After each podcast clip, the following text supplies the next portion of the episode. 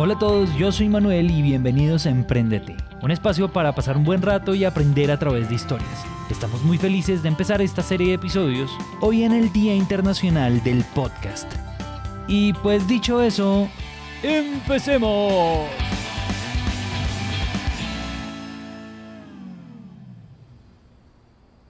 Aquí en la preparatoria, eh, en el último año decides como una preespecialidad para que te encamine a tu carrera. Así era en, mis tiempos. Les presento a Juan Carlos Hernández, fundador de HINT.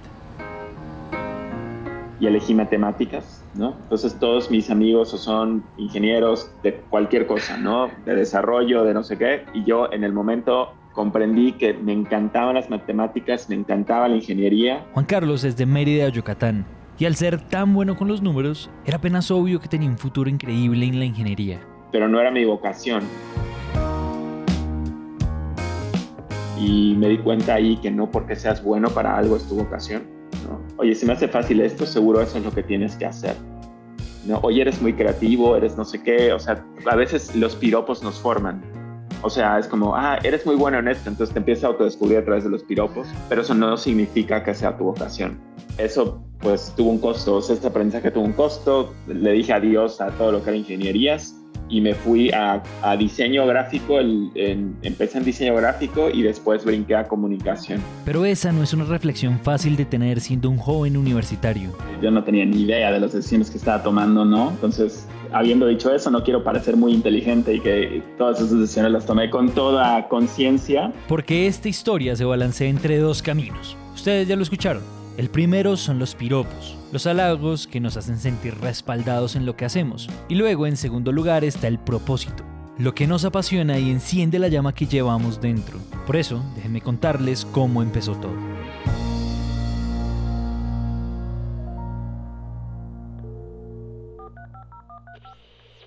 Yo fui el ñoño. Me decían eh, como el niño anáhuac, este, yo era el que me pagaba un poquito la, la escuela con trabajo yo sabía cuánto costaba cada clase, si el maestro no llegaba, todos celebraban y yo no, no yo quiero aprender, ¿no? Entonces yo era muy, muy de esos, entonces aproveché mucho mi carrera. Juan empezó recorriendo el camino del propósito, estudiando algo que realmente le gustaba y no lo que todo el mundo le recomendaba. Pero pues estudiar solo es el primer paso. Una vez uno sale de la universidad, pues se enfrenta al mundo real al mundo laboral. ¿no? Entonces en México eh, tienes que donarle un año de trabajo estando en la carrera a una entidad sin fines de lucro o entidad gubernamental. Entonces fui a una entidad gubernamental eh, de comunicación social y dije, vengo aquí a trabajar gratis, dicen que acá puedo aplicar para mi servicio social y me dijeron, ¿dónde está tu portafolio? No, y yo, espérate, o sea, te acabo de decir que vengo a trabajar gratis, o sea, vengo de la mejor universidad que hay en esta carrera, o sea, no, no lo dije, solo lo pensé, pero fue así, ¿dónde está tu portafolio para ver si entras? Entonces me fue indignado a mi casa y no dormí como cinco días. Regresé el viernes, así me acuerdo, despeinado, desvelado, con 100 cafés encima. Y llegué con un CD con todo mi portafolio. Y en vez de ponerle Juan Carlos Hernández, dije, pues es que quiero parecer una empresa. Desde ahí fue como, si, si hago trabajo de branding de repente, quiero parecer que hice un trabajo para mí. Entonces no le voy a poner Hernández Publicidad porque Hernández es el apellido más común de México. Este, entonces pues le voy a poner H, Creativos, ¿no? Entonces la inicial. Y entonces entrego ese CD y eso es lo que empecé a ver, oye, esto, esto puede ser mi, mi empresa, ¿no? Esto puede ser mi marca. Y esta parte de la historia es muy importante porque no se trata solamente de nombrar un CD y ya está. El hecho de que este personaje se presente como una empresa, como una marca, y no como una persona nada más, pues le agregaba de alguna manera mucho más valor y mucha más credibilidad a su trabajo. Muchos freelancers en el mundo hacen esto. Pueden cobrar más y se ven mucho más grandes por solamente tener una marca que los respalde. Otro aprendizaje de eso es que se ven muy inteligentes en retrospectiva. Lo curioso es que cuando le entrego el CD a la persona que me lo pidió, me dice, ¿hiciste un CD de portafolio? Sí, estás contratadísimo. Y nunca lo vio. O sea, este fue como un poquito problemático. Y pues así empieza a coger forma ese proyecto llamado H. Y aún más porque en ese trabajo que él hacía gratis, pues conocería a su futuro socio Einar. Y él estaba trabajando ahí, él me llevaba un año de ventaja de haber salido de la carrera y tenía un trabajo estable, bien pagado. Y me dijo, tú vas a hacer tu empresa, ¿verdad? Sí, sí, sí, de hecho ya la tengo, mira, este es mi logo. Dale, me salgo, vamos a hacerla juntos. Pero como es bien común en la historia de Juan Carlos, una vez más cuando esa sensación de aprobación lo invadía, pues en su camino se encontraría otra oportunidad que le movería el piso. Justo antes de que se saliera y que nosotros abriéramos la empresa, a mí me llega eh, la oferta para trabajar en la mejor agencia de la ciudad. Y, y era una agencia que yo idolatraba, ¿no? Y le digo a Einar, amigo, me voy a morir si no lo intento. O sea, o sea, esta duda me va a matar. O sea, tengo que saber qué es trabajar allá adentro. Y le paro el proyecto. Ahora el panorama se partía en dos. Por un lado estaba trabajar y emprender en su propio proyecto y por el otro estaba entrar a la empresa de sus sueños. Y es acá donde les queremos hacer una pregunta a ustedes. ¿Usted qué haría? ¿Usted qué haría? Pues adivinen. Juan Carlos se fue a cumplir el sueño de trabajar en esa gran agencia en México. Pero la historia es que tuvieron que pasar solo dos meses y Juan Carlos... Había dado mi renuncia, no me gustó nada. Veía que como que todo lo puedo hacer mejor yo. No sé si es esa actitud soberbia del recién egresado. Y no, hombre, está requete mal. No, hombre, lo podemos hacer mejor, lo podemos hacer mejor. Entonces entré como para darme, como para validar el emprendimiento. Y a los dos meses dije, ya me voy. Eh, y después mi socio me dijo, ah, pues si tú me rechazaste, ahora ya no, yo estoy bien con mi trabajo, estuvimos persiguiéndonos y a los tres meses ya abrimos la, la empresa. A ver, dejemos algo claro. En menos de tres meses este hombre decidió cambiar su empresa por el trabajo de sus sueños y luego renunciar a ese trabajo para volver a su proyecto personal. Eso más allá de parecer un acto de indecisión es algo bien valioso, porque demostraba una cosa muy importante. Juan Carlos estaba dispuesto a renunciar a lo que fuera con tal de seguir con lo que lo motivaba. Y cuando ese es el motor de sus decisiones, las renuncias dejan de ser algo malo para convertirse en una nueva oportunidad. Entonces ese fue como el camino para abrir. Y abrir fue en un cuarto de mi casa, ¿no? De mi casa de un sola, de dos recámaras y un baño. Y los clientes pues llegaban a mi casa y con mi perro, un pastor alemán intimidante, así levantando las manos como si estuviera en un robo bancario y, y, sentarlos ahí y, y, este, y si me pedían el baño, pues ahí estaban mis cosas, ¿no? Y súper, súper básico, ¿no? Todos hemos escuchado hablar de las famosas 3F, Friends, Fools and Family. Muchas empresas empiezan sus ventas por ahí, pues esto fue justo lo que empezó a hacer H. Pero pues eso no, tiene nada de revelador. En realidad la clave fue otra. Ellos empezaron a usar a estas personas diferente. Y pues nada, eh, la, la, táctica de crecimiento fue, cobra poco al principio, obviamente, pero si vas a cobrar 200 dólares por un trabajo, está bien, pero haz un trabajo de 300. Y cuando te pregunten le dices esto a tu cliente, cuando te preguntan cuánto costó esto, di, por favor que 300. Entonces llegaba en recomendado, oye, me dijeron que cobras 300 por esto, sí, claro que sí. Y hacías un trabajo de 450, ¿no? Y así sucesivamente llegamos de pasar a cobrar 200 dólares a cobrar, eh, no sé, 10, 15 mil dólares por un proyecto similar. En las carreras de atletismo, las técnicas de salida y los primeros metros son la clave para ganar una competencia, y eso fue lo que Juan Carlos entendió, que su técnica de salida era más que conseguir sus primeros clientes con familia o amigos, porque pues esos primeros clientes son el impulso de la gente que confía en nosotros. Y lo interesante de esa oportunidad es saber que esa gente le está dando confianza y dinero para que usted haga el mejor trabajo posible, para que capitalice sus ideas y su trabajo y así poder fondear la manera de construir un portafolio, por eso siempre hay que ser muy bueno haciendo un trabajo de 300 cuando solo les paguen 100.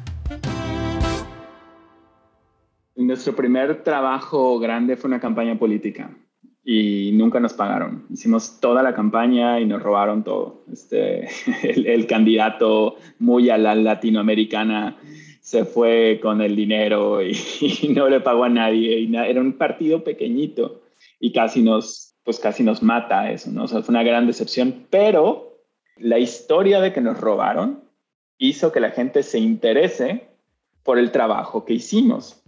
E hicimos un excelente trabajo en esa campaña. O sea, el trabajo de branding gráfico, mensaje, las fotos, el retoque, todo estaba padrísimo. Entonces hicimos campañas políticas varias después, o sea, por el trabajo robado, pues ¿de qué? O sea, no pasa nada. O sea, al final ese robo nos hizo un favor. Así es como H comenzó en el 2003, cuando Juan Carlos apenas tenía 23 años, y para el 2011 ya contaba con un gran portafolio de clientes importantes. Todo marchaba de maravilla. Pero en ese año pasaría algo que haría que la balanza de esta historia se inclinara una vez más hacia el propósito. A mí me pica el bicho de las startups en 2011 eh, y le digo a mi socio, este, ¿qué tal si tú te quedas aquí?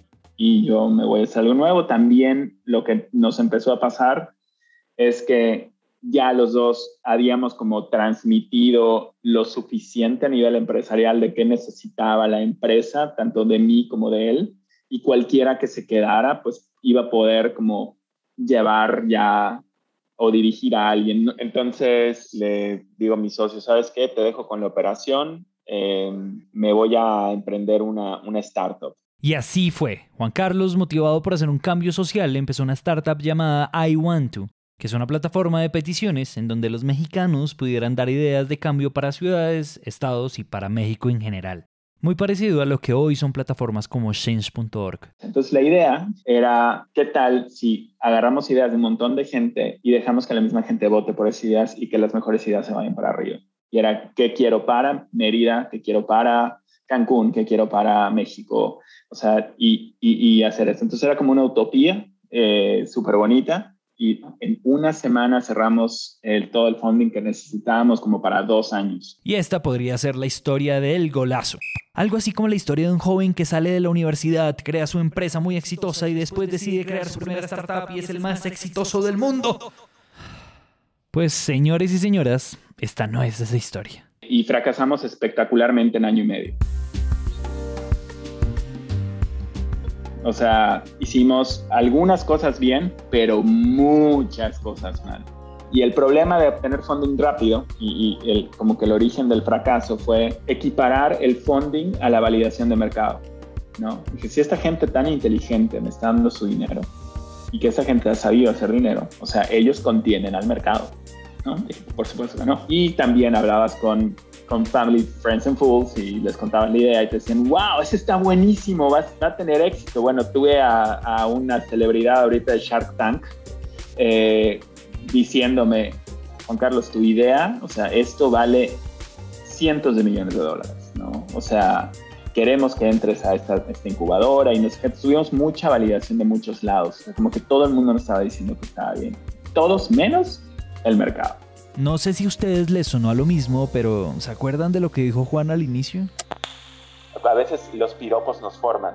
O sea, es como, ah, eres muy bueno en esto, entonces te empiezas a autodescubrir a través de los piropos. Y lo traemos a colación porque este es un clásico error de los emprendedores. Cuando sacamos un producto, un servicio o un proyecto, a la última persona que le deberíamos preguntar si nuestro negocio es buena idea, pues es a nuestra mamá o a nuestros amigos. En verdad tendríamos que salir a preguntarle a extraños que, no sé, casi que nos odien, pero que estén dispuestos a comprar nuestro producto porque lo necesitan.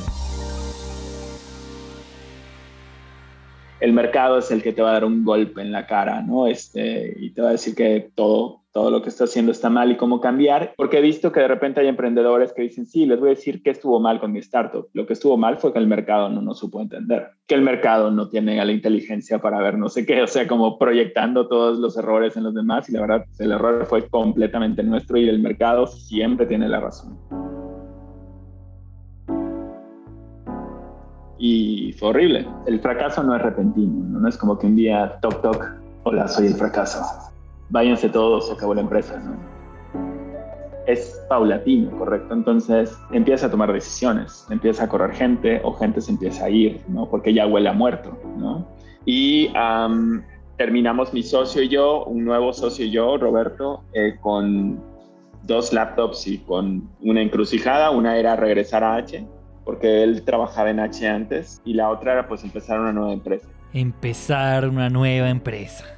Quizás la opción más segura era volver. H seguía en marcha y pues no le iba nada mal. Pero si de algo estamos seguros es que la brújula de un emprendedor no apunta a donde es más seguro. Y pues un nuevo proyecto estaba naciendo de las cenizas de esa startup. Pero nuevamente, todos esos fracasos, o sea, todas esas cosas mal nos informaron acerca de cómo hacer las cosas bien.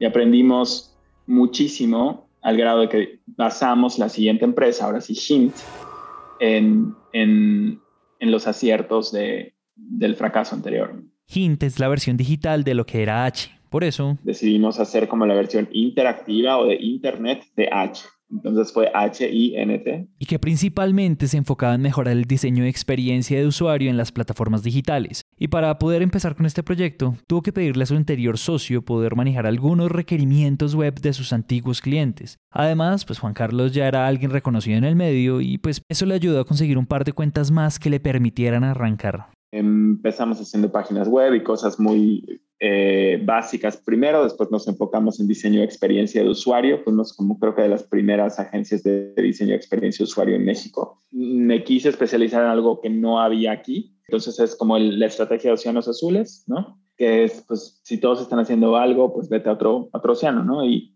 um, y entonces empezamos a diseñar el software para agencias de desarrollo, para empresas de desarrollo de software que tenían excelentes funcionalidades y terrible eh, interfaz y terrible experiencia, entonces empezamos a trabajar en eso. Entonces era websites y aplicaciones, ¿no? Y de repente nos dábamos cuenta que sin importar lo bonito que quedara el website o lo bonito que quedan las aplicaciones, si no tenían una buena campaña de marketing detrás, el negocio no iba a prosperar.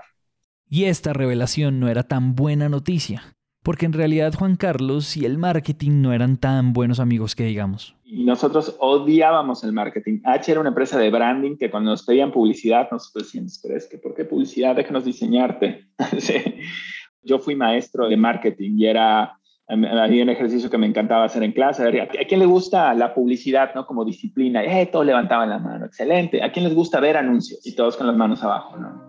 Eh, el modelo de negocio de las agencias se, se, pervirtió mucho cuando las agencias empezaron a ganar más por los medios que por el trabajo. Entonces tú ibas con una agencia y el 80% de sus ingresos eran por las comisiones de los medios. Entonces empezó a haber pésimo trabajo, empezó a haber planes de medios hechos al vapor y todo. Y ese fue como las agencias mismas, fue su propio declive, su propia sentencia. ¿no? Ahora que tenemos el, Internet, ahora el viejo, con el Internet nos permite saber este, el impacto real que tiene cada mensaje, o sea, realmente poder medir de cabo a rabo, no solo, oye, metimos siete goles, sino saber cómo se generó científicamente cada oportunidad de gol. Y eso hace que todos los jugadores, de, desde el primero que tocó el balón, desde que, desde que hizo el saque de manos, desde nuestra propia portería, entendamos cómo contribuyó al, al, gol. Y eso hace una valoración de toda la empresa, eso me, encantó, o sea, o sea, dije, ¿sabes qué? Así sí quiero hacer marketing, porque ese es un marketing que voy a poder demostrar el valor que tenemos como agencia. Pero dijimos, ¿sabes qué? Si queremos generar impacto, no solo dinero para la empresa, pues tenemos que hacer marketing para nuestros clientes, para que su empresa crezca. La clave del asunto no estaba en solo hacer marketing, porque ya lo escucharon, el objetivo no era solo hacer dinero y ya, sino impulsar todas esas grandes ideas con potencial a las que ya se les había mejorado la experiencia de usuario de su plataforma. El tema es que sí, estaba claro que había que hacer, pero el cómo estaba aún por entenderse. El, el toolset que necesitábamos, las herramientas que necesitábamos para ejecutar esa estrategia no, no las teníamos. Entonces, después de hacer una, investigación por empresas de software y todo, nos topamos con HubSpot en su infancia, o sea, en 2015 nos fuimos a un costosísimo viaje y no prudente de pagar, gracias a la invitación de un tal David Torres. Y ya regresamos así como que con la epifanía, vimos la luz, ¿no? Y, y vimos el futuro. Imagínense cómo debe ser la esposa de este señor tiene que ser una mujer igual o más brillante que él, compasiva, secundante, que lo sabe escuchar definitivamente, pero que sobre todo siempre sabe qué decir y cómo impulsarlo. Un hombre y una empresa que surfean tan fácil entre las olas de la decisión, pues seguro tiene al lado a la mejor acompañante, a los mejores socios y a los mejores amigos. Y pues si estaban en la búsqueda de un aliado perfecto para crecer, el futuro, de nuevo, era obvio. Sea, a mí lo que me gustó de HubSpot es que sentí que era un software de autor. ¿No? O sea, que había sustancia debajo del software, que no era una empresa que estaba tratando de escribir código para copiar funciones de otros softwares que estaban haciendo dinero, sino era una empresa con una misión fuerte, que el código que estaban escribiendo iba por encima de una metodología en la que creían, ¿no? Y creo que hasta la fecha sigue siendo así, ¿no? Entonces a mí lo que me gustó fue, y eso lo evalúo mucho, es que el software tenga alma, o sea, que veas que detrás de, porque, porque son desarrolladores, es gente, son diseñadores, hay un montón de gente trabajando, ¿no? Y, y puedes percibir claramente cuando es un producto mezquino, que lo único que quieren es hacer dinero y están viendo cómo salir adelante con funciones, o cuando es un producto que tiene una misión más grande que la misma empresa. Y pues nada, de ahí crecimos de cuatro personas a 30 personas en un año y medio, de 30 personas a 60 personas en creo que un año y medio más. O sea, fue, fue muy rápido ya el crecimiento organizacional ahí. Finalmente, reaccionar y tomar decisiones a partir de piropos y propósitos se trata de una cuestión de saber elegir los problemas que quieres tener. En algún lugar leí, puedes trabajar y tener un montón de problemas por algo que odias, puedes trabajar y tener un montón de problemas por algo que amas. O sea, si tienes la libertad de elegir a lo que te puedes comprometer, esa es la felicidad. O sea, la felicidad no es no tener problemas, es tener los problemas que quieres tener. De hecho, eh, eh, los diseñadores este, de Hint hicieron una playera que decía buscando, Hint buscando problemas. Digo, estuvo padre porque, porque va muy con el, con el mantra de la, de la agencia. Oye, tengo un problema, ¿en serio? Dímelo, dímelo todo. ¿no? ¿Cómo le rompemos el alma a ese problema? Y justamente esa mentalidad es la que ha hecho que Hint no pare de crecer que sepa diseñar muy bien ese crecimiento y que tenga las personas correctas a su lado. Hoy en día Hint se proyecta para algo mucho más grande y retador que Juan Carlos no nos puede contar puntualmente porque están en medio de la candela, pero sin duda la emoción invade su voz. Sí, ahorita lo que quiero hacer es que la empresa se multiplique por muchos lugares del mundo porque todos somos de todas partes. ¿Y por qué chingados no va a ser Hint en Mérida, Yucatán, eh, el origen de una empresa multinacional. ¿Por qué? Porque no estamos en Madison Avenue, no mames. O sea, podemos, podemos empezar desde cualquier punto del planeta. Y vamos a dar un salto cuántico eh, en HIMT que, que, nos va a dar muchos beneficios. Me va a poner un área súper incómoda otra vez me va a llenar de problemas como me encantan, ¿no? O sea, y eso, y eso está padre. O sea, anoche después de una plática con con alguien que está en este, en este proyecto nuevo que tenemos. Eh, mi esposa eh, me dijo, te está pasando otra vez, o sea, estás teniendo esa, esa miradita, ese, ese, ¿no? Ese, ese tema de que, de que estoy sentado y estoy así como, como que parece que estoy planeando la dominación mundial o algo así, este, y, y esa chispa, ¿no? Y wow, te regresó, ¿no? Y es así como, sí, o sea, estoy súper emocionado. O sea, porque es otra, y es una cantidad estúpidamente grande de problemas. Y eso me encanta, o sea, de, problemas que, que tienes la fortuna y estás en la posición de privilegio de poder elegir.